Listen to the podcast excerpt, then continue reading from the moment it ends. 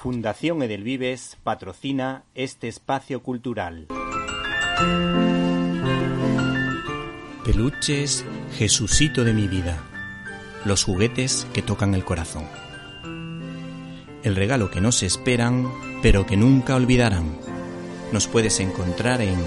www.jesucito.es.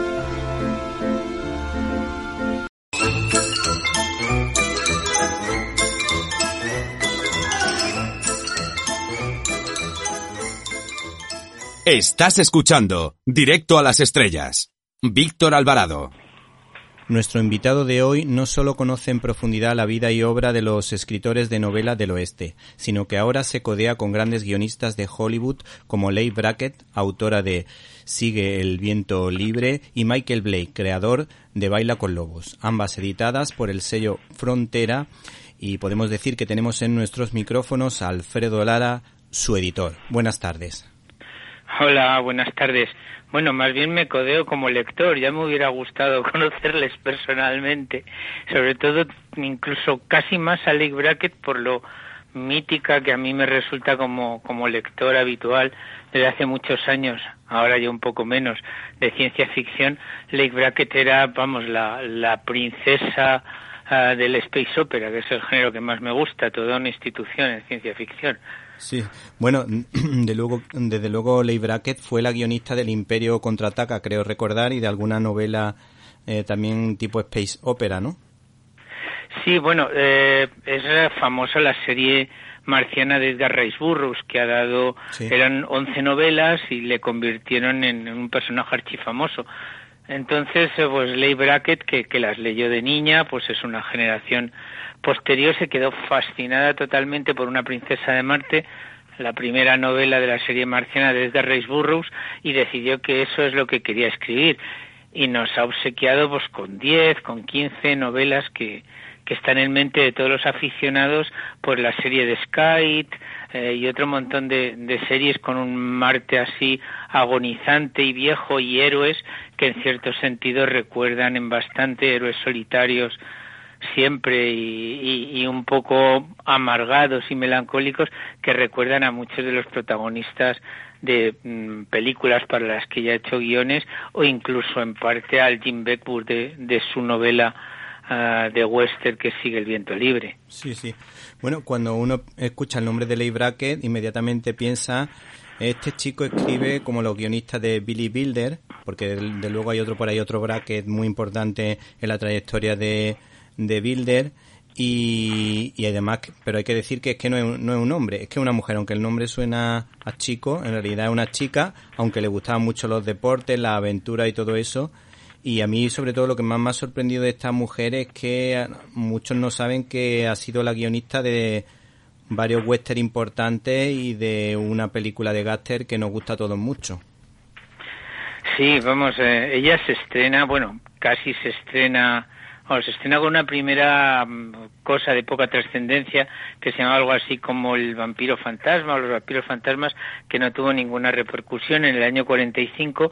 pero su estreno importante es uh, ayudando a William Faulkner o, o escribiendo coescribiendo con William Faulkner el guion de, del sueño eterno nada menos basado en la novela de Raymond Chandler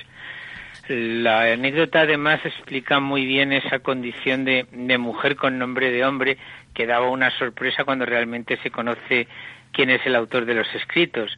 Y es que parece ser que William Faulkner pues, eh, pues eh, escribía unos textos maravillosos, pero eh, los diálogos que planteaban eran imposibles para, para una película, casi no había eh, un, actor que pudiera decir aquello tan refinado y que sonara verídico. Y entonces, pues Howard Hawks, un poco desesperado, uh, tras leer una novela policíaca, que era lo primero que publica casi en género negro Lake Brackett, le fascina no tanto el, el guion de, de Lake Brackett ni el argumento, sino al escribir los, los diálogos y entonces parece ser que grita tráiganme a Selig Brackett pensando que era un tío para ayudar a hacer los diálogos de, del guion que está haciendo William Faulkner y entonces allí se presentó una chica joven eh, de además eh, muy buena apariencia y, y le dejó absolutamente perplejo que, que esa chica fuera Lick Brackett, evidentemente la contrató porque como escritora era impecable y sus guiones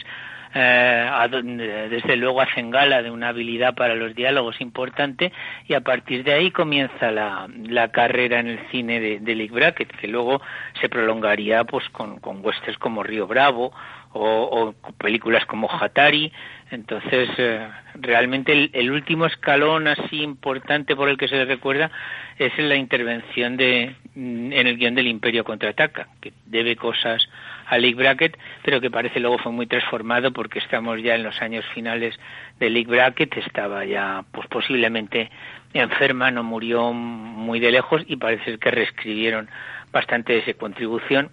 pero así todo como, como homenaje y porque por lo que es League Bracket parece que se mantuvo en los títulos de crédito y que hay una parte de ese Imperio contraataca que se le debe a ella y a sus ideas. Sí, sí. Bueno, a mí me llama mucho la atención eso que tú dices, la agilidad de los diálogos y las frases tan mm, a veces lapidarias, a veces no, mm, y tan potentes que tiene que utiliza estas mujeres, de luego, por ejemplo, en El Sueño Eterno, cuando vemos a Humphrey Bogart, pero es que eh, leyendo la novela eh, Sigue el viento libre, yo eh, tengo subrayadas muchísimas frases, voy a leer un par de ellas para que los oyentes mm, vean por dónde van los tiros. una idea, sí. Dice, y te enseñé a cargar el rifle al galope y a disparar con arco más certeramente que la mayoría de los indios, pero solo un idiota enseña los trucos que sabe. Otra que dice, te lo estoy diciendo y diré algo más. No puedo soportar a un hombre que me da buenos consejos, siento haberte pegado y fallado. La verdad que son frases así mm, que se nota que son frases de cine, de una escritora de cine que por otra parte narra muy bien la acción, porque a mí esta novela tengo que decir que no me ha gustado tanto en el aspecto de la historia que cuenta, porque me parece un poquito reiterativa, pero en cambio las escenas de acción están, rodadas, están contadas de una manera que te imaginas completamente las situaciones. No sé qué nos puede decir al respecto. Pues que es una novela que quizás no sea tan brillante como, como a lo mejor pudiera ser conociendo las habilidades de Lee Brackett, pero que, ojo, no deja de ser elegida en el año 63 como la mejor novela western publicada en el año 63 por la Asociación eh, de Escritores Profesionales de Western Norteamericano. O sea, gana el Spur Award del año 1963 y era la primera novela que Leigh Brackett escribía dedicada específicamente al western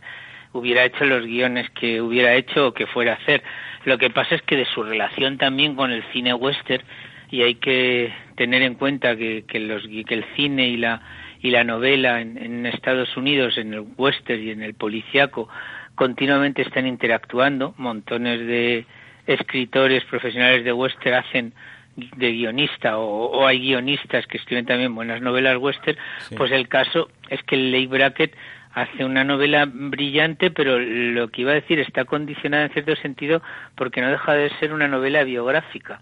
y sí. ella quiere reflejar toda la biografía de Jim Beckwood, que es un personaje peculiar, es uno de los Mountain Maine o tramperos norteamericanos,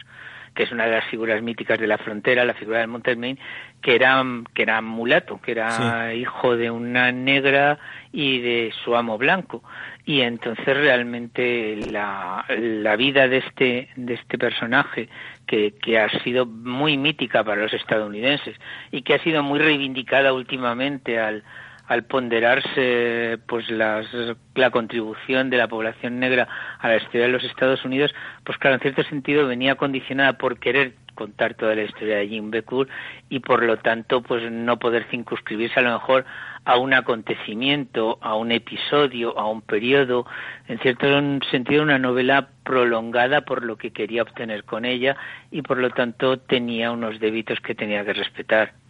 A mí me ha llamado muchísimo la atención que a veces en Estados Unidos pues no se habla mucho de los de los negros de los cheris negros por ejemplo que tuvieron cierta importancia aunque no tuviesen no sentas dificultades pero sí tuvieron cierta importancia. Y de hecho a todo el mundo le chirrió bastante la versión que se hizo de los siete magníficos eh, protagonizada por un actor negro como Denzel Washington pero creo que en realidad, aunque ha sido criticada, a veces se ha criticado sin conocerlo, porque lo que tú cuentas aquí son las hazañas de un mulato y por otra parte, pues yo te, he te acabo de comentar eso, de que había cherín negros que tuvieron cierta importancia e incluso alguno llegó a convertirse en novelista. Eh, mira, la, población negra tuvo un papel, pues no voy a decir que más relevante que la blanca, sino porcentualmente importante, porque también era mucha gente en la marcha hacia el oeste y en la, y en la conquista del oeste. Entonces no ha sido muy muy reflejado en novelas hasta unos 40, 50 años donde sí ha empezado a ocurrir eso. Uh, todos recordamos a Sargento Negro como una excelente película donde ahí hay, un personaje, un protagonista evidentemente negro. Y luego también, eh, aparte del reflejo que hayan tenido en literatura, está el papel que realmente han tenido en la historia. O sea, leyendo una novela de, de Thomas Olsen, eh, Thomas Olsen es un, escritor especializado en western, eh, cuyas obras han dado origen, por ejemplo, a La Noche de los Gigantes, la película con Apaches y Gregory Peck, y a, cuál más era, no sé si era cuál era la otra, si era eh, vamos a ver,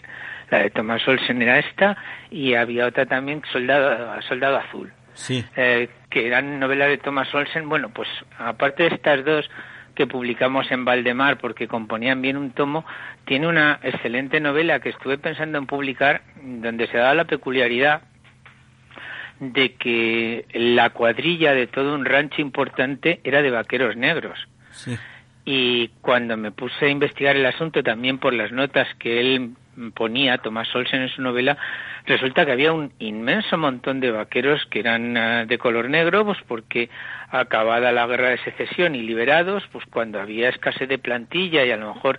las condiciones eh, que daban los, los patronos pues no convencían o no había suficiente gente por allí, pues montones de vaqueros eh, al final eran gente de color que se dedicó a los ranchos y, y, a trabajar en ellos y aunque ha sido poco reflejada, pues parece ser que era un sector muy importante de, de los cowboys norteamericanos. Y luego también está la cuestión de los soldados búfalo. Los, uh, los búfalos soldiers, pues últimamente se han hecho algunas películas. En Valdemar, la última película, la última novela que hemos publicado va sobre Buffalo Soldiers, pero los Buffalo Soldiers eran regimientos de caballería, al estilo del séptimo de caballería, vestidos igual y demás, pero compuestos exclusivamente por ah, hombres de raza negra, aunque los oficiales que los mandaban eran blancos.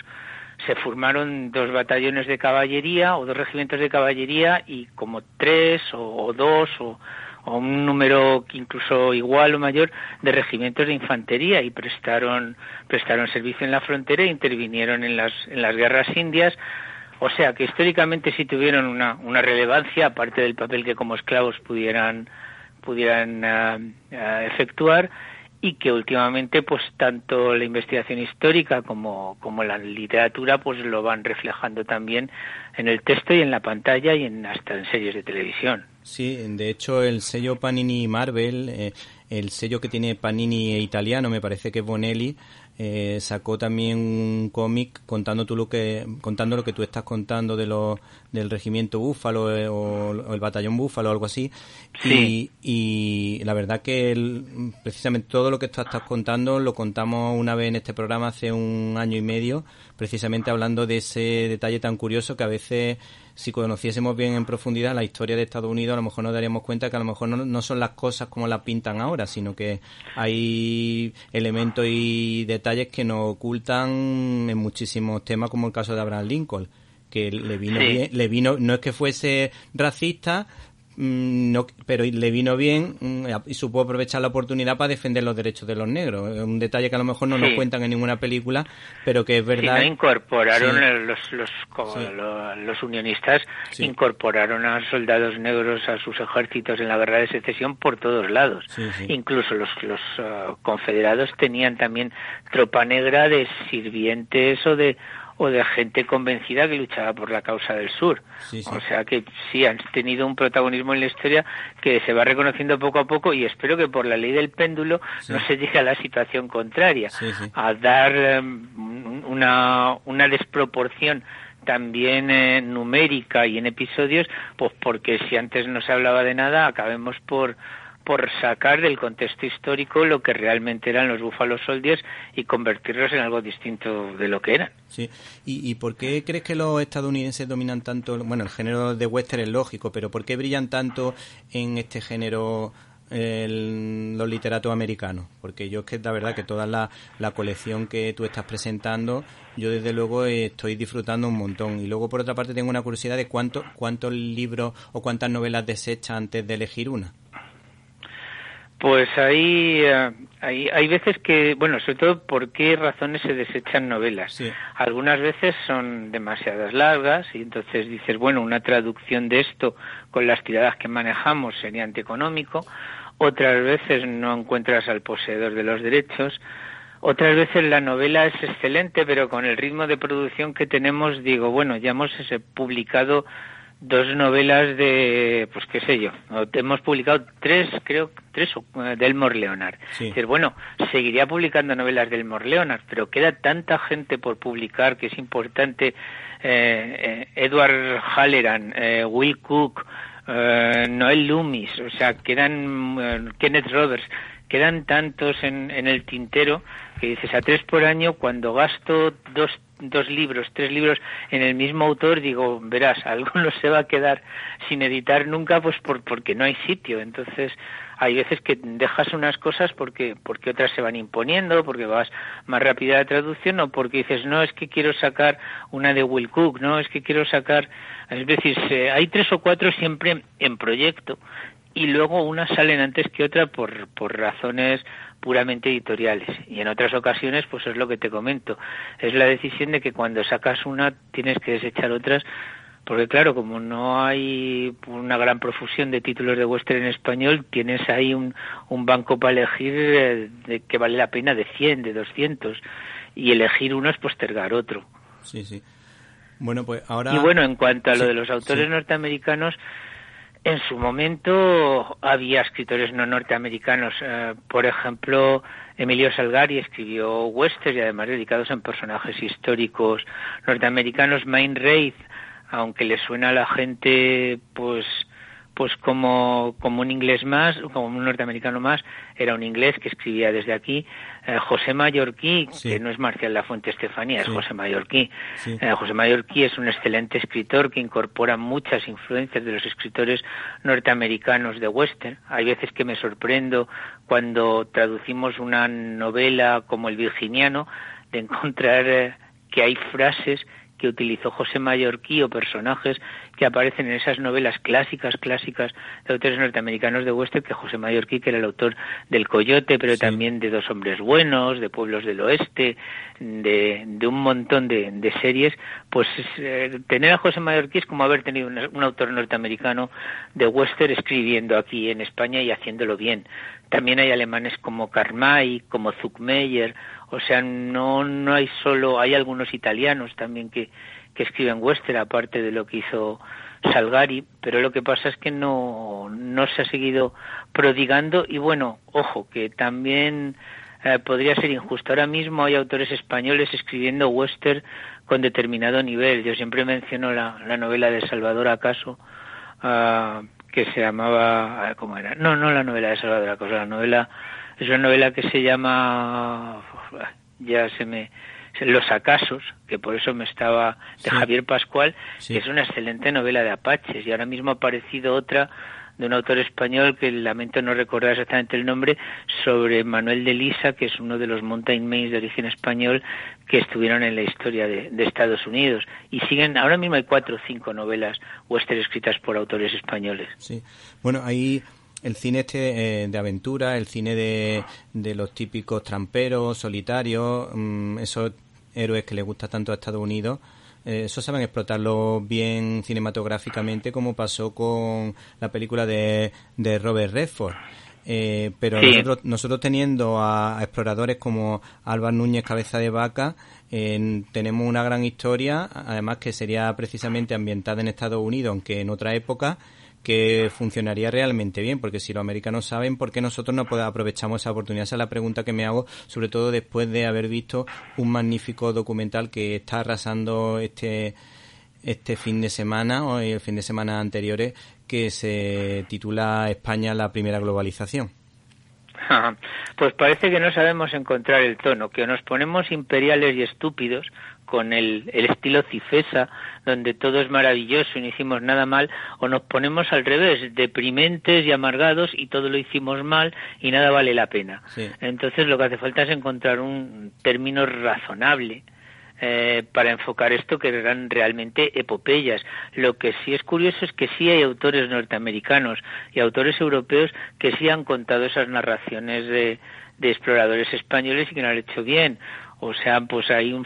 norteamericano como, como Selabarger, Samuel Selabarger, que escribe eh, historias de capa y espada, escribió tres o cuatro y hay una de ellas que es Capitán de Castilla, que empieza en, en España y empieza con las guerras de, de, Italia, pero sigue con Cortés allí. Luego El Dios de la lluvia y sobre México, de, de Laszlo que es un autor europeo que también supo ver la epopeya de la, de la conquista y la gente se sorprendería de encontrar cuántas novelas eh, han escrito escritores norteamericanos sobre cabeza de vaca, como Frank Slaughter ha escrito algunas, Bernardo de Galvez está también muy presente en alguna otra novela de Frank Slaughter. O sea, los norteamericanos sí han, han recogido esa epopeya que nosotros somos incapaces de recoger si no es eh, o, elevándola al infinito de una forma absurda, que da vergüenza ajena, o tirándola por los suelos como si todo hubiera sido una catástrofe espantosa. Creo que lo que nos está faltando a veces es el tono adecuado. Sí, bueno, hay también una de Loomis, que cuenta un poco la, historia novelada de muchos personajes que yo me la he leído. A mí quizá me parece un poquito blanca, quizá un poquito como lo que tú estás Sí, es excesivamente, excesivamente. Es tan, tan a, a mí me gusta, a mí me gusta creo que es la historia de los exploradores españoles y la gente en Estados Unidos ha, ha crecido leyendo a Loomis o leyendo a, algunos otros grandes bueno, de hecho es algo que me he encontrado que es curioso al, buscar biografías y bibliografías de autores de western, de western específicamente norteamericano. Muchos de ellos tienen también, pues en parte le debe ir por la devoción de la profesión, algún libro histórico. Y me encuentro a veces con, escritores de western que han escrito eh, ensayos sobre la conquista española o sobre los viajes de Anza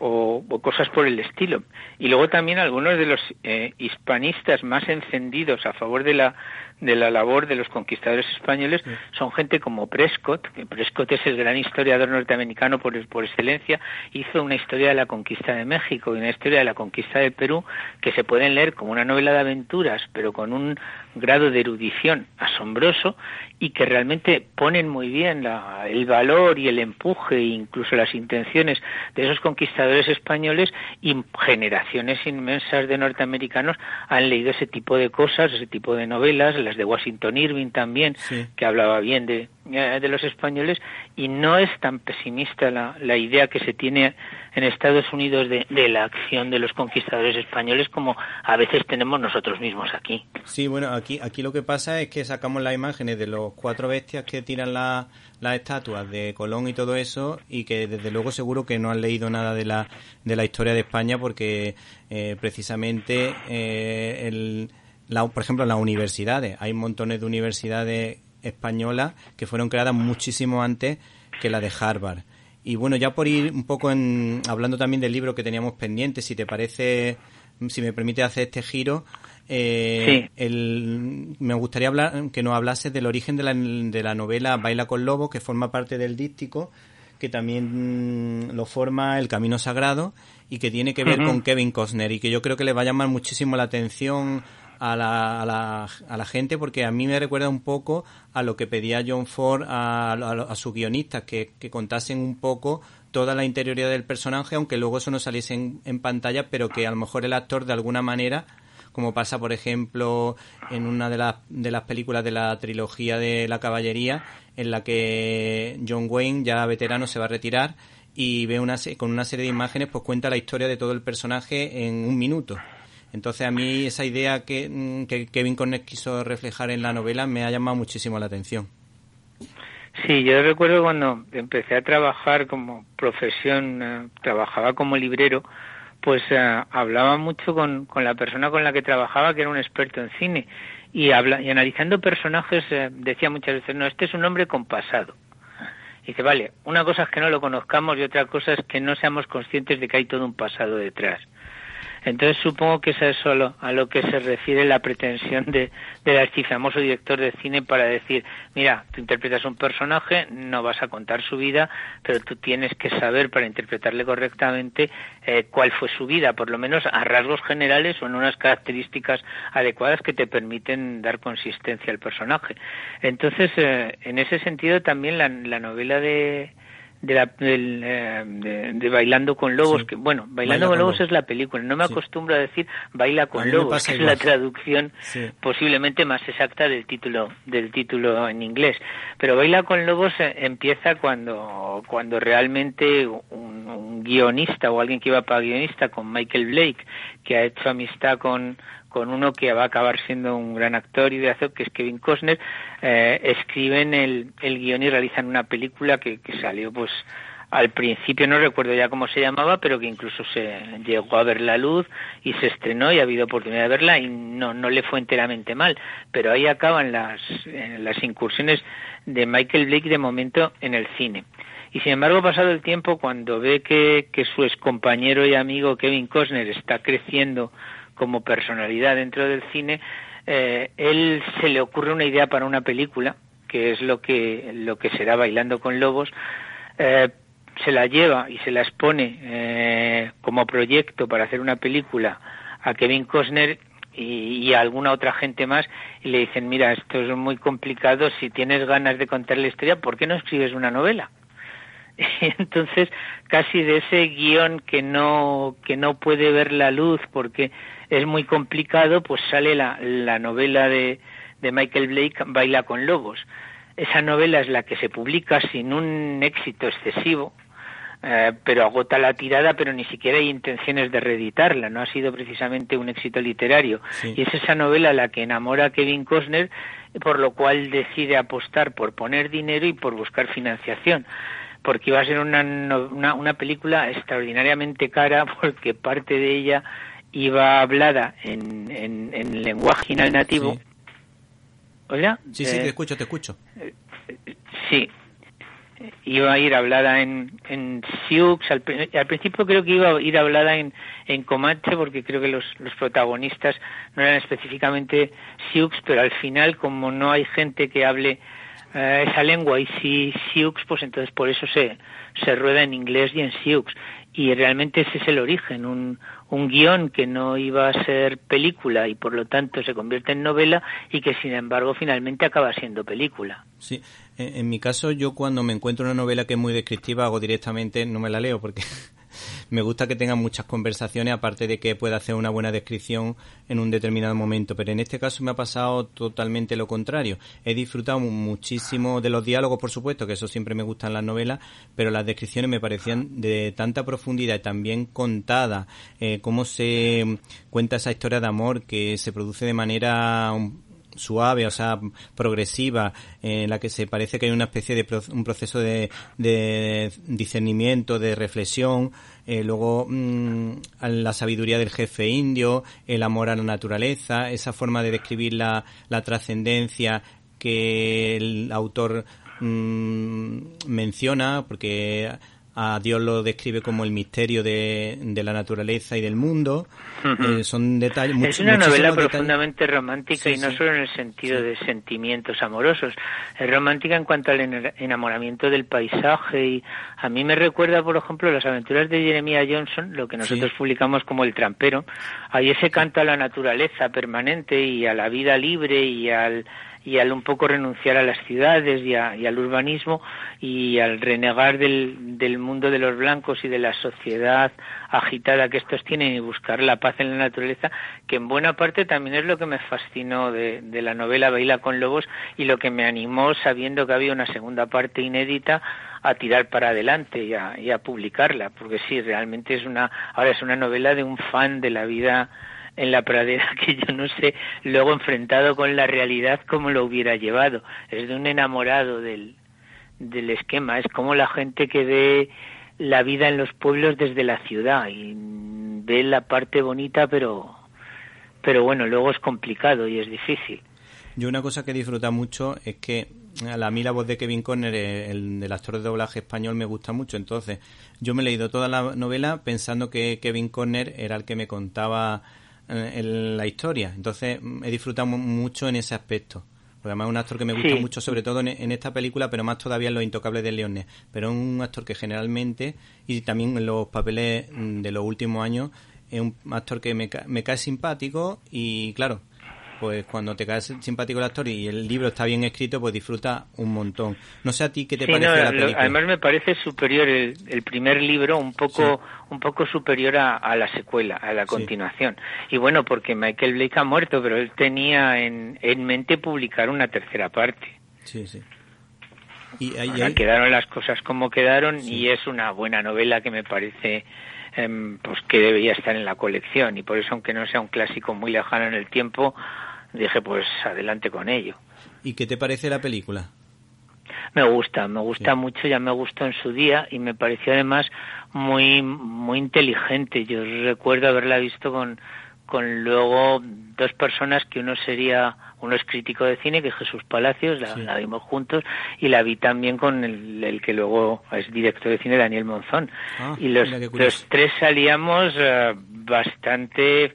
fascinados con, con la película, que tenían al principio una relativa mala prensa, porque cuando algo triunfa tan, tan rápido y tan arrolladoramente y te viene ya triunfando desde, Estados Unidos, vas un poco en guardia pero bueno, a mí me, me encantaba además los, los trucos argumentales que tenía. Por ejemplo, hay un momento en que te enseñan, están, eh, están noteando una manada de búfalos. Te enseñan primero unos pocos, pero muchos, y dices, ¿cuántos búfalos han reunido? Luego se aleja el plano y ves que hay más, y luego en la toma final ves mogollón de ellos, y dices, ostras, ¿cómo han, cómo han sabido ir incrementando la cuestión? O bueno, también te ves la habilidad del guion como eh, para los norteamericanos... Eh, tradicionalmente si ha habido un personaje negativo ha sido el renegado, el, la persona que se va a vivir con los indios y mata a blancos. Mm. Eh, había personajes como Simon Girty, que le llamaban el salvaje blanco, y que tenía toda la mala prensa del mundo. Es una figura tradicional de la cultura norteamericana.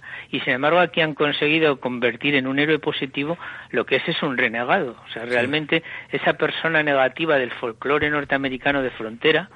que era el que luchaba contra su propia raza, aquí todo el mundo aplaude como loco cuando mata a los soldados y está con los indios. Entonces eso, para lo que es la cultura yanqui, es un, es un giro habilidoso y espectacular el, el convertir un personaje casi negativo del folclore en un personaje absolutamente positivo y aplaudido. Sí, sí. Además, ha tenido que marcar a personas porque hay una tuitera que participa mucho en, mi, en mis tweet debates que se llama En pie siempre con el puño en alto, que es como la la, la, mujer novia, de la que se enamora la mujer de la que se enamora Kevin Conner, eh, el teniente Dunham, creo que es, o Dunham, y, y desde luego mm, ha tenido que marcar mucho cuando esta persona la tiene presente, además coge un corte muy bonito de la película en algún momento para presentar a, a su personaje entre comillas de Twitter. Y me ha llamado, a mí me ha llamado Además es una buena película en escenas, por ejemplo, la cotidianidad dentro de la tienda, cuando ves que el jefe que va a reunirse está nervioso y no encuentra algo y su mujer dice toma y le da algo porque porque está apurado, pues, pues como alguien que va a una reunión de negocios en, en la cultura occidental, o sea, tiene montañas de detalles que a mí hacen que la película me guste mucho. Sí, yo si te parece bien, em, cogemos un pequeño fragmento de Baila con Lobo que habla de esa precisamente esa profundidad que tiene las descripciones porque está hablando de se está acordando de su padre se saca el reloj del bolsillo ve que el reloj no funciona y ocurre lo siguiente. Se lió un cigarrillo y colgó la reliquia familiar en un conveniente clavo situado a medio metro por encima de la cama. Se quedó mirando fijamente los números de la esfera del reloj mientras fumaba, pensando que sería mucho más eficiente trabajar cuando una persona se sintiera con ganas de hacerlo, comer cuando tuviera hambre o dormir cuando se tuviera sueño. Tiene un algo de Robinsoniano, de Robinson Crusoe. Es decir, bueno, a veces lo que pasa es que luego se da cuenta de que no puede prescindir de la compañía humana y entonces eh, agradece y disfruta de la compañía